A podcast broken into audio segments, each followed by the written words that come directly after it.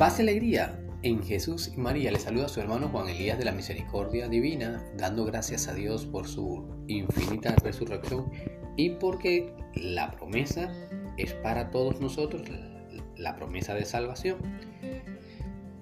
Pidámosle pues al Espíritu Santo que nos haga partícipes de esta bendición y que podamos nosotros convertirnos hacia el Señor.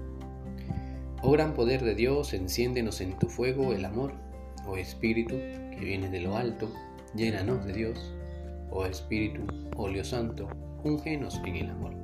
Del libro de los Hechos de los Apóstoles, capítulo 2, versículos del 36 al 41.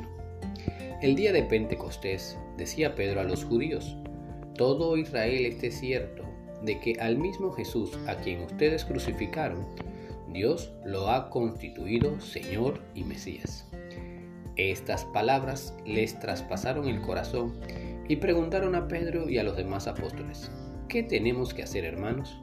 Pedro les contestó, conviértanse y bautícense todos en nombre de Jesucristo, para que se les perdonen los pecados y recibirán el don del Espíritu Santo, porque la promesa vale para ustedes y para sus hijos, y además para todos los que llame el Señor Dios nuestro, aunque estén lejos. Con estas y otras muchas razones, les surgía y los exhortaba diciendo, escapen de esta generación perversa. Los que aceptaron sus palabras se bautizaron, y aquel día se les agregaron unos tres mil. Palabra de Dios, te alabamos Señor. Hermanas, hermanos, qué grande es la misericordia de Dios que hoy vuelve a decirnos que la promesa de salvación es para ti, para tus hijos y para todos, aunque estén lejos. ¿Qué quiere decir esto? Que la resurrección de Cristo viene a, ofrecerte una novedad que transforma tu vida y que hace que en tu vida haya una presencia permanente de Dios.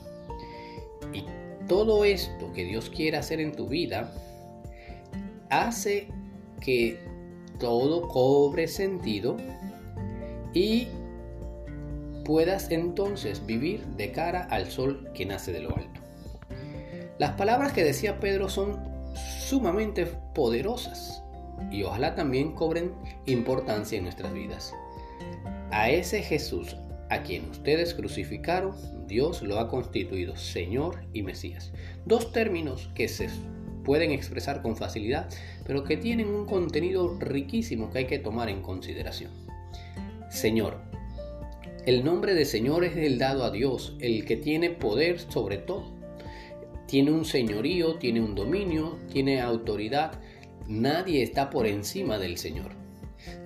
Y esto pues nos hace ver que tenemos a un Señor no como los señores de la tierra que oprimen, que maltratan, que se engordan a costas de el esfuerzo de los demás, sino que este Jesús que es el varón de dolores que ha sido crucificado, que ha resucitado y por eso humillarse Dios lo ha exaltado y le ha dado el nombre, sobre todo nombre, el de Señor, esto pues ahora nos da esperanza, nos da aliento de que podemos confiarnos y abandonar nuestras vidas en manos de este Señor, porque además de Señor es Mesías, es decir, el ungido, el que tiene el favor de Dios, el que nos rescata, el que nos quita la opresión, el que nos libera. Entonces, la confianza que podemos depositar en Jesús resucitado es que es un Señor bueno, fiel, bondadoso, misericordioso y Mesías que como ungido ha rescatado al pueblo de la esclavitud, del pecado, del miedo a la muerte, de la enfermedad, del dolor. Palabras que definitivamente si se acogen con todo su sentido traspasarán el corazón y ante esa oferta de Jesús como Señor y Mesías levantado por Dios, la pregunta lógica e inmediata es la que hicieron los escuchas de Pedro. ¿Qué tenemos que hacer, hermanos? La pregunta también es para nosotros. ¿Qué tenemos que hacer para que Jesús sea Señor mío y mi Mesías? ¿Para que yo experimente su bondad y su salvación? convertirnos y bautizarnos, es decir, introducirnos en la vida de santidad que Él trae, volvernos de cara a Él con confianza, con esperanza, introducirnos por medio del bautismo en Él, ser incorporados en Él, unirnos a Él. Por eso al final del texto dice que al, ese día se bautizaron y se les unieron unos 3.000. La oferta es tan, pero tan buena que es impensable el siquiera rechazarla. Hoy Dios está invitándote a que tomes en cuenta que esta oferta es para ti. Y si, también la coges para tus hijos y para todos los que estén escuchándola, aunque estén lejos, no importa qué tanto te hayas separado de Dios, si en este momento tú acoges la oferta de la resurrección dada en Cristo Jesús. Y hay una urgencia para que aceptemos este proyecto que Dios tiene con nosotros. Hay una generación perversa que busca acabar precisamente con tu vida, con tu esperanza, con tus proyectos, que te ofrece caminos de perdición.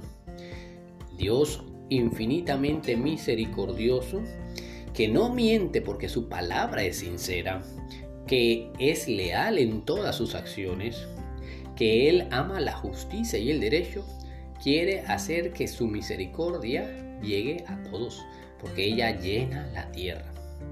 Entonces, esperemos y confiemos en Él, volvamos nuestras vidas a Él, porque ahora, por medio de la resurrección, Jesús nos ha hecho hermanos suyos. Y por tanto podemos ahora entrar en amistad nuevamente con Dios, al que Él llama al Dios mío y al Dios de ustedes, al Padre mío y al Padre de ustedes. Querido hermano, querida hermana, tiempo de resurrección, tiempo de acoger la promesa de salvación y puesta nuestra vida en manos de un Señor bueno es fiel y permanente hoy. Bendiciones para todos.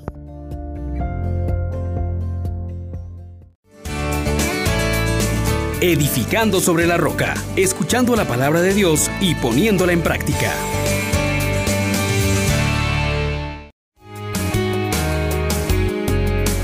Les exhortamos, hermanos, por la misericordia de Dios, que pongan por obra la palabra y no se contenten solo con oírla.